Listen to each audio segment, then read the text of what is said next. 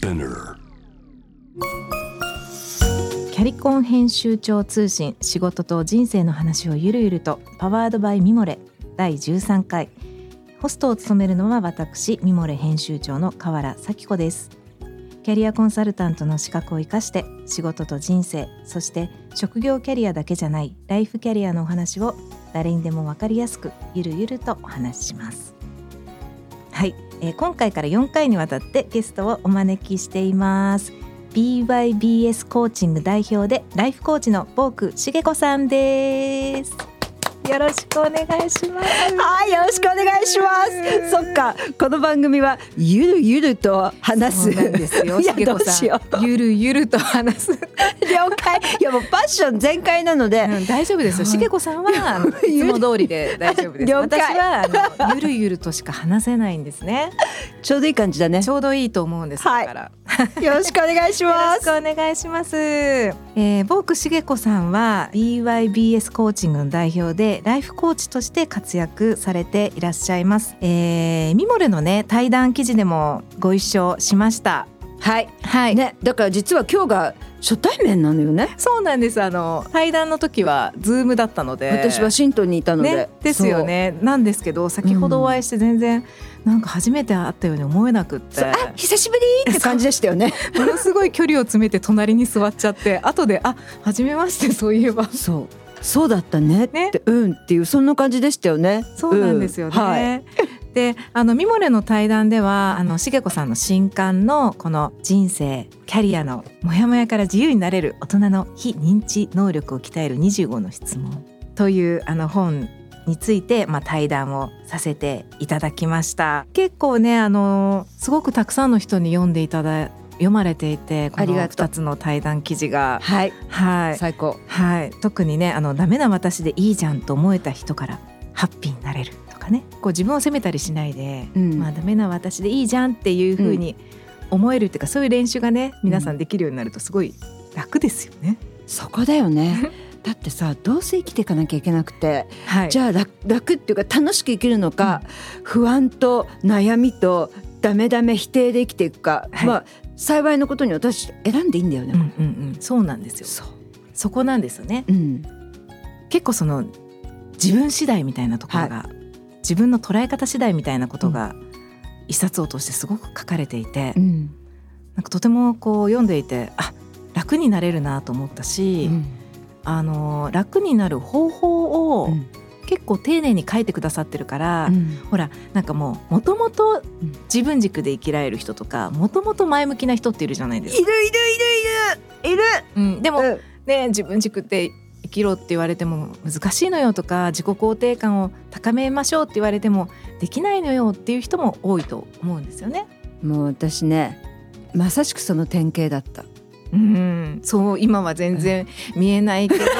でもこのあのご本にはねそのなんだろう誰でもそう練習すればうんそうなれる方法がすごく書かれてて、はい。でも親切な本だなと思ったんです。えなんかそれすごく嬉しいかも。親切で楽になれる本。ね、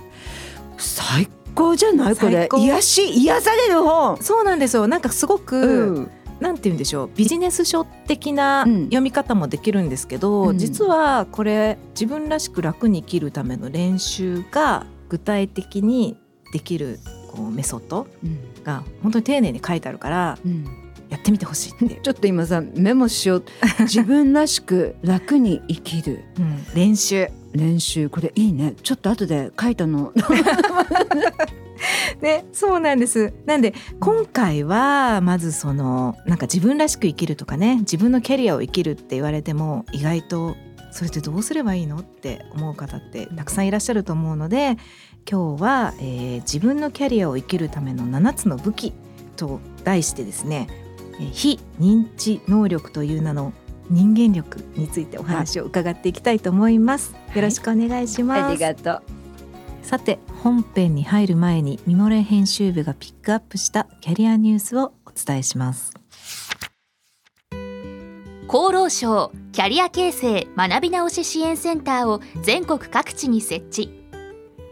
厚労省は北海道から沖縄県まで全国各地の47カ所に設置されていたキャリア形成サポートセンターの名称をキャリア形成学び直し支援センターに変更しより学び直しの支援を拡充していくことを明らかにしました。このセンターでは個人向けの無料キャリアコンサルティングのほか企業団体向けに従業員の学び直しを含めた人材育成支援などさまざまなサービスを提供しています。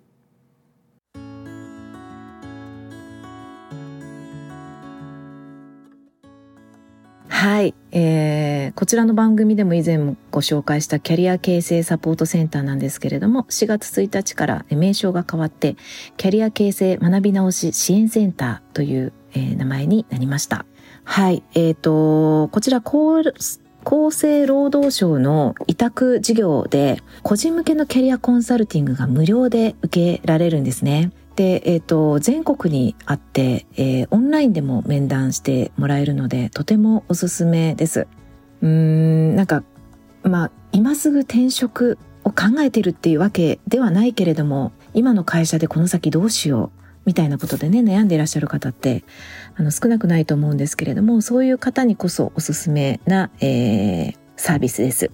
えー、無料で受けられるので、ぜひ、えー、皆さんチェックしていただけたらなと思います。でですねこちらあの実は、えーと、企業向けの相談にも、ね、載ってまして例えばセルフキャリアドッグといってあの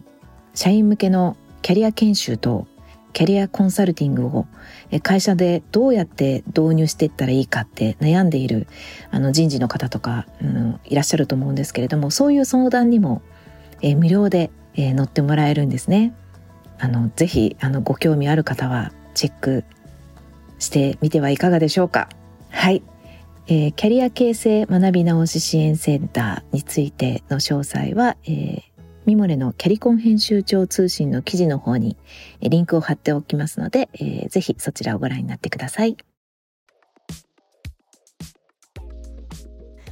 それではそろそろ本編に入りたいと思います。しげこさんよろしくお願いいたします。はい、よろしくお願いします。はい。まずね、このように前向きなしげこさんなんですけど今皆さんちょっとご覧になれないと思うんですけど、うん、あのピンクのねバッジをつけてピンクのバッグを持って、うん、でなんか入ってきた時も素敵なピンクのスカーフを巻いてらっしゃって、うん、とても明るくて太陽みたいな方？最高じゃん今日曇ってるし そう今日ね 今日の六本木はかなり曇り空で空が真っ白です、うん、そうなんですけど、まあ、なんて太陽のようでね、うん、ありがとう。しげこさんなんですけどもともとそうだったわけではないんですよね。ちょっといろいろしげこさんってこんな人っていうのを最初にねちょっとご紹介したいと思うんですけど、はい、日本にいて、うん、アメリカに行かれて、はい、そこから今の前向きなしげこさんがそうだね。できてたっていうことで、合ってますか？合ってる合ってる。もともとそうだったわけじゃないやっぱり特に20代って、うん、あの私ね暗黒の20代って呼んでるんだけど、はい、もう人生どっちに行くのか分かんないし、うん、なんか求められるやっぱりあの女性とはこうあるべきっていうのがねまだまだ強い時代で、うん、まあ、今もあるかもしれないけど、ね、女性というのは選ばれてなんぼみたいなとこあったじゃない？だから自分の人生を生きるとかというよりも求められる女性となるにはどうすればいいんだみたいな。なのででもその求められる女性像っていうのがちょっと自分と違うんじゃないか、うん、でもそんな風に思う自分ってダメなんじゃないか。ああどうしよう選ばれなかった。ったらやっぱり選ばれなくてね。いやいやいや本当。30歳一歩手前で振られてありえない大変なことになった。でそれでね、はい、あの本当にね何をして生きていったらいいのかって分かんなかったから、うんお金だけ貯めてたわけですよ。だって使うとこないんだもん、はい、何やっていいのか分かんない。好きなことよく分かんない。でもともとね結構一人でいる方だったのではい、でどこも行かない。で外資で働いてた、うん、でいつかいつかなんか勉強したいっていうのはあったわけよね。でお金だけ貯めててで30歳本当一歩手前1週間ぐらい前で。うん。いや僕それだけの人いらないわ。いや何聞かれたかっていうとあの君は結婚したらどう生きるって言われて、はい、いやあなたの子供産んであなたのお世話して一緒に年取りますって言ったらさ茂子さんが？そうそう。想像つかないですね。本当にだから求められるためにはどうすればいいかって考えてた、えー、そういう時代があったんです、ね、あったあったあった20代、うんうん、でそれでいや僕それだけの人いらないわって言われちゃってえなんで？私女性としてのあるべき姿を一生懸命生きてきた、うん、実は料理大嫌いなのに朝5時に起きてバナナマフィンとかさ 作ったりして。頑張ってたんですね。頑張って結果がそれ。本当か？ドラマみたい。でしょ、うん、でそれでお金だけは貯まってたので、はい、あ私はもう求められない人間になってしまったと思って、うん、こうなったらもう一人で稼いで生きていくしかない、うんうんうんうん、でじゃあそのためには勉強だっていうんで、でいつか勉強してみたいと思ってたアート、はい、でじゃあ大学院行ってみるかっていうかもう行くしかない。ここで人生変えなきゃまずいっていう瞬発力だけはあったんだよねその時。ね、あの怒りとなんで？なんでっていうさ、その怒りと失望自分に対する失望、うんうん、そこでそれしか言えなかったっていう、そんないろんなね負のエネルギーではあったけど、はい、一応エネルギーで瞬発力で、ね、あの大学院行くんだけど、うんうん、卒業して思ったのは、うんうん、全然変わってないじゃん私。うん。いや確かに大学院を出て修士号っていうタイトルは増えて、うんうん、ねあの幸いにもね愛する人に巡り合って結婚して、はいうん、妻という称号を得て、うん、で子供も生まれて母というタイトルも増えた、うんうん、欲しかったものは手に入ったはずでしょ、うん、なのにそう。モヤモヤしちゃった。全然、うん、本当にねあれ？私はイギリスに行って修士号を取って結婚してママになった人生大きく変わるはずだと思ってたのに、うん、全然変わってないこのモヤモヤ、何これ？で周りを見渡すとね、うん、ワシントン DC のあの移住したのがワシントン DC だったんだけど。修士号イギリスですか？修士号イギリスで取ったんです。そうなんですね。でそこでね、うんうん、南仏で出会った彼と結婚して、うんうん、でアメリカに行くんだけど、そうなんだけど、うん。自分自身が変わってないと、たとえどんなに修士号を取ろうが、結婚しようが母になろうが、うん、モヤモヤの部分って変わんないんだな。すごい。ねで周りはさあみんなすっごいなんか楽しく生きてるの、はい、それってもうワシントン DC そう。女性たちがものすごく楽しく生きてる。それもこうあるべきという成功法則とか正解が一つとしてない、はい、つまり何でもあり、えええ、なんかそこでもしかして私騙された？騙されたっていうか自分で自分ずっと騙してたような気がして、ね、も求められることイコール女性の価値っていうかさ、うんでそれで求められなくなって、うん、でじゃあ修士号を取ったら偉い人になるんじゃないかとか、道が開けるんじゃないか、はい、全然開けない。一体ね私はこんなそれが33の時かな、はい、その時お仕事は？してないしてない、うん、じゃあ主婦だった。主専業主婦2年間やっうん、2年間ってその時ですよねだから、はい、このモヤモヤ、うん、なんで？全然あの振られた時のモヤモヤと一緒じゃん、うん、変わんない。私はどう生きるのかって言われて答えられなかったあのモヤモヤ？全く同じじゃん。それでなんか、うん、あの本でねすごい印象的だったのが、うん、その周りのね生き生きと働いてる人たちを見てて気が付いたのはこの人たちが使っている武器は私が身につけている武器とは全然違うということだったのですって。すっごいもう本当騙されたってそれよまさしく、はい、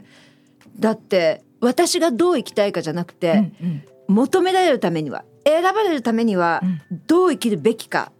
であとはねいや私はこうしたいんですなんて言わないで、うん、川の流れじゃないけどさ、うん、このみんながいる、うん、あの流れに乗っかってそこからはみ出さないように生きていく、うんうん、これ、まあ、つまり自分軸じゃなくて他人軸、でね自己主張の代わりにみんながやってんの見て。それが正解だよね。であとなるべく違わないように違ったら目立つじゃない、うん目立ったらさ、うん、あの本当仲間外れじゃないけど、うん受け入れられない、なので出る杭、ならないようにならないように、なんだけど、はい、アメリカの何？みんな楽しそうに生きてる人はね、うん、どんな感じだったんですか？いやもう目立ってなんぼの世界。なので尖ってる部分をどれだけ研ぎ澄ますことができるか。ここ？ええ何？私って違っていいわけ？っていう。そうか。そう。尖らないように尖らないように出る杭にならないように選ばれる人になるように生きてきた受け入れられる人。受け入れられる人変って言われない人。変って言われない人。でもアメリカに行ったらみんなもう尖ろう尖ろうみたいな感じでいたって感じなんですかね。なんかねものすごい感じたのは、うん、私たちって平均的な丸になるように育てられると思うの、はい、つまりどっかペコンってへこんだとこがあると、うんうん、それをみんなと同じになるところまで伸ばしましょう、うんうんうん、で尖ったとこがあると何も言われない、はい、原点主義っていうかね。そう。そう。ところがアメリカに行くと教育もそうなんだけど、うんうん、ペコンと下がったとこって意外と「へえこれ苦手なんだね」で終わっちゃうぐらいで、うんうん、だけどこの尖ってるとこ「うん、へえこれもっとどうやったらさ伸ばしていけるかね」ってもうこの一個上に行くためにはどうすればいいかっていう、うん、え平均的に全部できなくていいわけ、みたいな。そう全然この真逆ですよね。うんうんうんうんうん、そうですよね。まあ、受けてきた教育も本当に大きく違うと思うんですけど、うん、まあ、この5本の中でねその、うん、あのアメリカのなんかキャリアを切り開いてる皆さんが持っていた武器をこう7つの武器にこう整理して、あのご説明されていて、はい、第一の武器が自己肯定感、はい、ありのままの自分を受け入れ無条件に自分の価値を認める力、はいはい、第二の武器自分軸。他人の意見や評価に左右されない力、うん、ね、自分軸もねなんか結構最近割と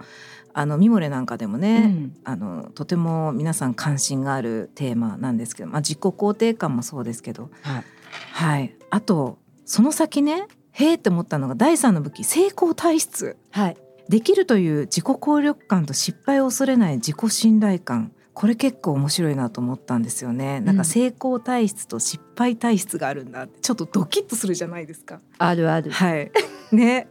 そうなんですよ。成功体質。まあちょっと詳しくね後で話伺っていきたいと思うんですけど、うん、楽しみにしてて。はい。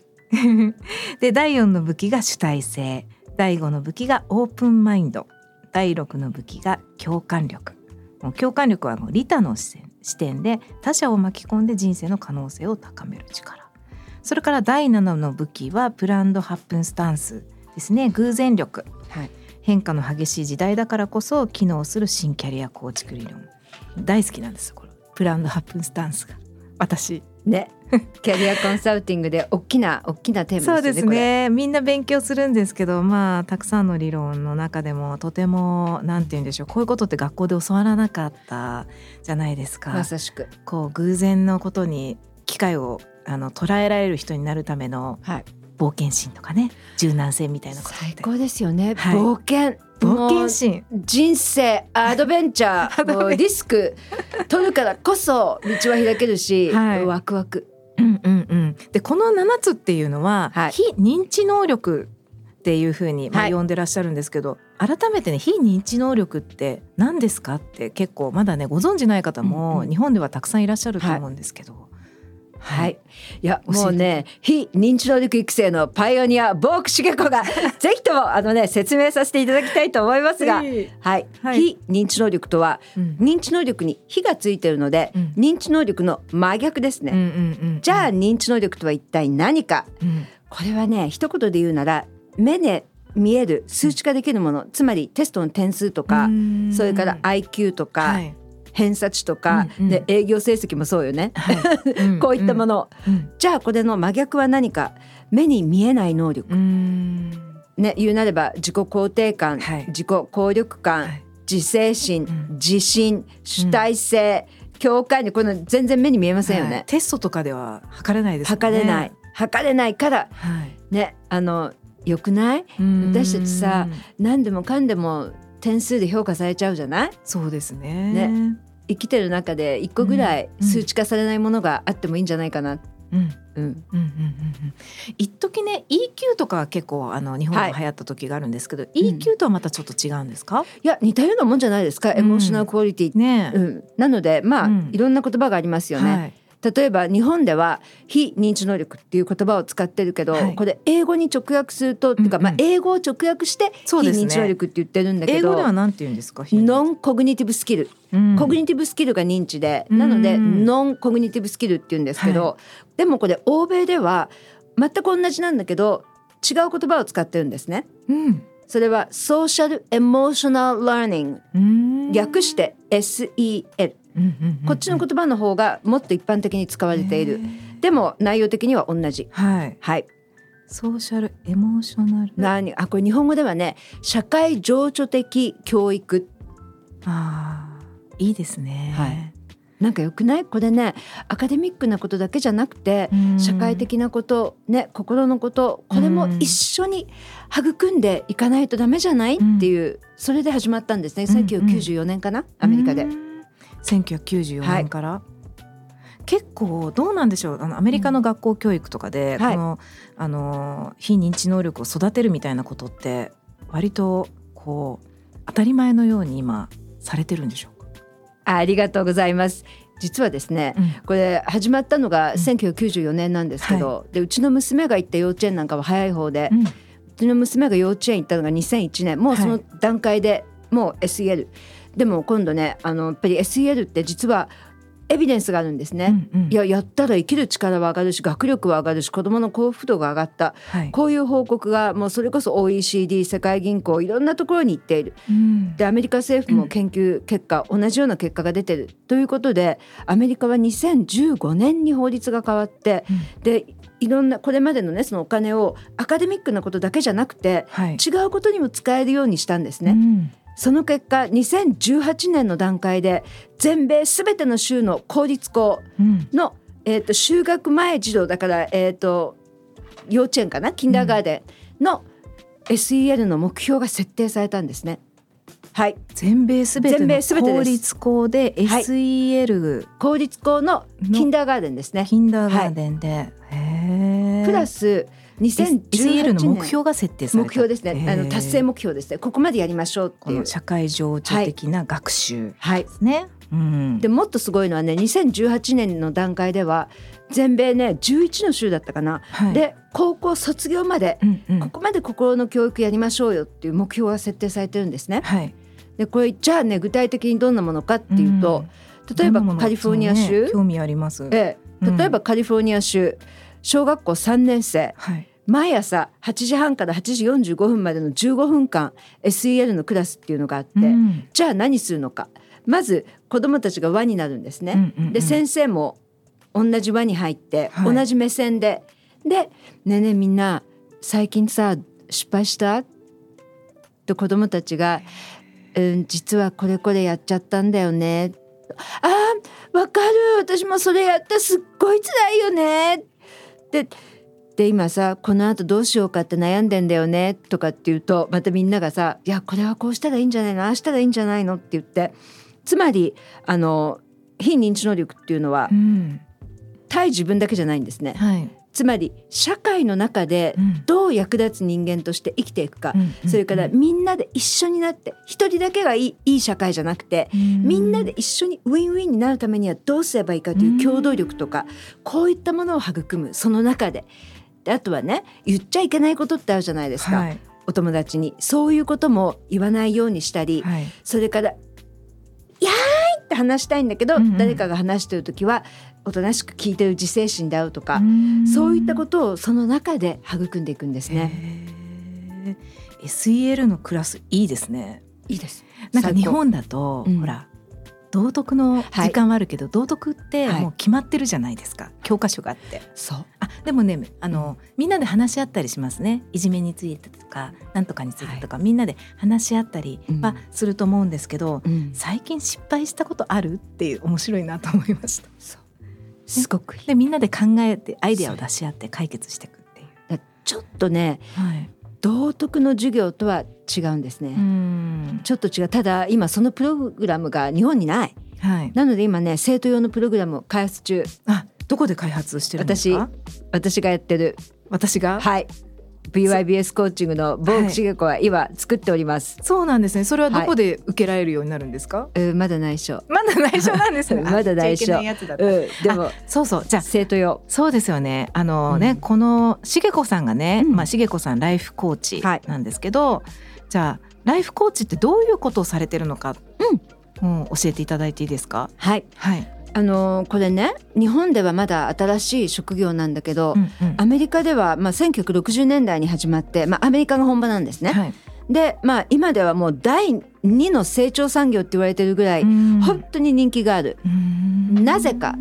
結果が出るからね。じゃあえでも何？コーチングって何よ、はい、コーチングって非常にシンプルで、うん、目標設定目標達成、うん、でこの目標今いる自分ですね、うん、とこの行きたいところこのギャップをスキルで埋める、はい、これがコーチングなんです。じゃあしげこさんはこの BIBS っていう、そのご自身が代表を務めてられている会社で、コーチングをどういう方向けにやっていらっしゃるんですか？ありがとう。あのね、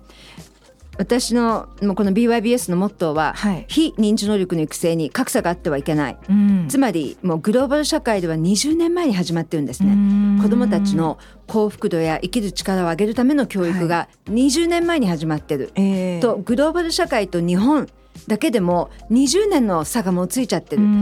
で日本では2020年の教育改革において人間力を高めるっていうのが入って私すっごいあのあよかったなと思ったんだけど、はい、やっぱりあの改革っていうのは時間かかるんですね。はい、なのであのでも日本の学校教育、うん、認知教育世界が認めるもう世界最高峰。でね日本の先生非常に優秀なので、はい、やり方さえ分かれば、あっという間に変わっていく、うん、ただやっぱり改革っていうのは時間がかかる。うんなんだけどあの子供の成長を待ってくれないんですね、うん、待ってくれない。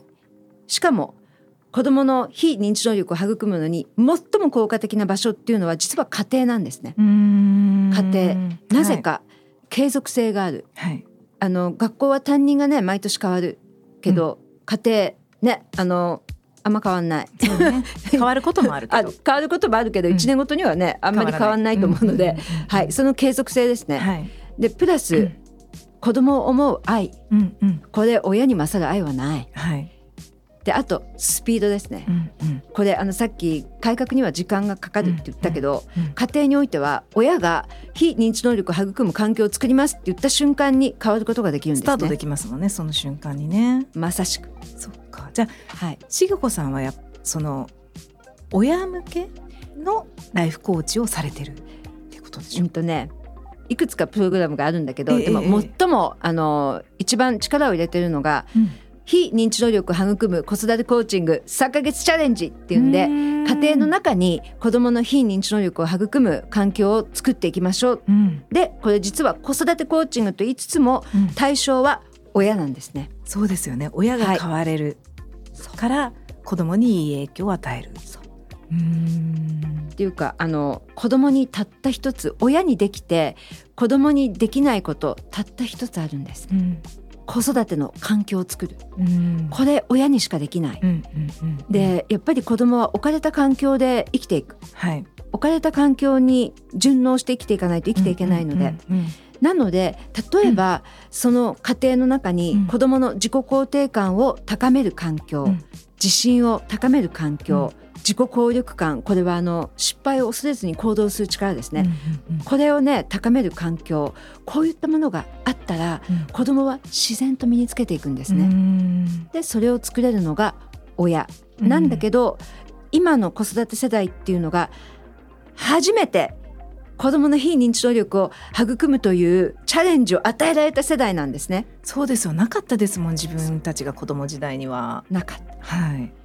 自分が体験していないことを教える、うん、やり方を見せるこれできませんよね。なかなか難しいですね。うん、だってはい自己肯定感高めましょう。いや、私の自己肯定感も高まってないのにみたいなことですよね。だけどこれ、はい、あの理論を話せる人はたくさんいるわけですよ。はい、いや自己肯定感っていうのは素晴らしいもので、みんな高めましょう、うん。うん、じゃあどうすればいいですか、はい、はい、自分を褒めてください、うん。うん、お子さんをたくさん褒めてください、うん。うん、ポジティブな言葉を使ってください、うん。うん、じゃあポジティブ語って何ですか？検索すればダダッと出てきます。じゃあこれを使えばいいんですか？うまくいかないねこれ、うん。うん。うん。うん、なのでまずはこの思考ですね自己肯定感自分の自己肯定感を高めていく、はい、これを自然と選べるように行動を変えていく、うん、3ヶ月で、はい、これはでもスキルが、スキルが重要なんですね。やり方がある、うん、それを3ヶ月続ける。なぜなら私たちがね新しい習慣、うん、習慣要するに習慣づける。ですよね。もともと備わったものではなくて、はい、練習とか習慣づけによってこの7つの武器っていうんですかね。それ。手に入れられるってことですよね。誰でも何歳からでも、うん、うん、私35歳から始めて、うん、もう人生っていうか見える世界が変わった、はい。うん、だってそれまでね自己肯定感なんか底ついてて自分なんか、うんうん、私なんてどうせみたいな、うんうん、それで何かやろうと思っても失敗怖くて、はい、失敗したら笑われて嫌だ、うんうん、で一歩も踏み出せなくて、うん、でじゃあ何かやろうかなと思ってもいやでもこれって私が本当にやりたいことかな分かんなくて。でもこんなことやったら何て言われるかな人目を気にして。そんなね本当、うん、非認知能力ほぼゼロだった、はい、私でも35歳から始めて、うんうん、ねえ茂子さんがそんな感じだったなんて 今本当に想像できないですもんね。なんか人ってこう習慣づけとか練習でこんなに変われるんだっていうのを、ご自身が一番体現されてますよね。だからやりたかったんですよ、この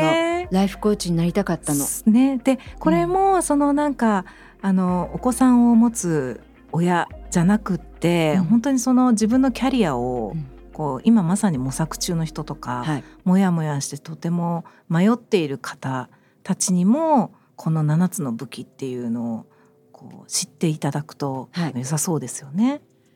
い、もう今ね本当に3年先がどうなるかわからない、うん、しかもこれまでの成功法則だった一本のレールがもう崩れてる。そうですね。そこに今度はたくさんの選択肢が出てきた、はい、なので自分で選び取っていく力が必要になっていく、これ自分軸ですよね、はい、あと指示出ししてくれる人もいないので。そうなんですよね。自分で 選び取ることができないと本当にこう、はい、しんどい時代にだんだんねなってきましたよね。それにもの変わるスピードが速すぎるので、はい、本当にテクノロジーの進化に加えて、うんうん、本当にすごいスピードで変わっていくので、それにまあ、あの置いていかれないようにするためには学び続けていく、はいね、これ主体性ですよね。やらされ誰もやれって言わないので、うんうん、でもやんなかったら確実に置いとかれるんですね。はい、ということは学び続けていく。この主体性、うん、これ非常にあの命運を明明暗かを分けるって言ってもいいぐらい重要。ね、そうですよね。なんでこの7つの武器自分のキャリアを生きるためのこの7つの武器について、うん次回からまた具体的に話を聞いていきたいと思います。はい、はい、面白いですね。もういつまででも話してい すごい楽しい。話せてしまいますけれども、はい、はい、あの次回はですね、はい、えー、自己肯定感が上がるリフレーミングとセルフコンパッション、はい、えー、それから嫌われる恐怖に向き合う262の法則と自分軸について、えー、お話しいただきたいと思います。はい。はい、えー、次回もどうぞよろしくお願いいたします。はい、よろしくお願いします。またお会いしましょう。はい、ありがとうございます。Be your best self. Bye. はい、えー、それでは最後にミモレ編集部のおすすめアイテムをご紹介します。えー、今週のおすすめはですね、えー、フジコニュアンスラップティントボーチ限定食をご紹介します。はい、えー、フジコはですね、えっ、ー、と若い方はもちろん、まあ、4 5 0代の女性大人の女性にも、えー、人気のメイキャップのブランドなんですけれども、えー、こちらから、えー、出たボーチェの限定食ですね、えー、去年の9月号のボーチェの付録で登場して、えー、もう即時完売したえー、田中みな実さんの粘膜ピンクという色があるんですけれどもそれが大好評につき復刻して、えー、発売されたということですね。このニュアンスラップティントってあのチップ状になってて何て言うんでしょう本当に保湿リップみたいな感じであのポーチに入れとくとちょっと唇が乾いたなと思う時にポンポンって置いたりとかして私も必ずバッグに入ってるんですけれども、えー、それの、えー、田中みな実さんバージョンということで私の今手元にもあるんですけどとってもあの自然なあのピンクです。田中みな実さんの生リップの粘膜の色を再現って書いてあって ちょっとギッとしますよね。でもあの薄く塗ればナチュラルな粘膜リップで、えー、重ねて塗ればしっかり発色しますというこちらの、えー、ニュアンスラップティントとっても素敵なあの色ですのでぜひ興味ある方はチェックしてみてください。こちらの概要欄にもリンクを貼っておきますのでご興味ある方は、えー、見ていただけたらなと思います。キャリコン編集長通信仕事と人生の話をゆるゆるとは毎週金曜日にニューエピソードが配信されます。このポッドキャストはミモレスピナーのほか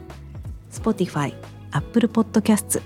Amazon Music など主要なリスニングサービスにてお聞きいただけます。ハッシュタグは仕事と人生の話をゆるゆると。メッセージの宛先は概要欄にあるメッセージフォームのリンクからお願いします。えー、フォローボタンからフォローをしていただけるととても嬉しいです。はい、えー、皆さんお聞きいただきありがとうございました。ミモレ編集長の河原咲子でした。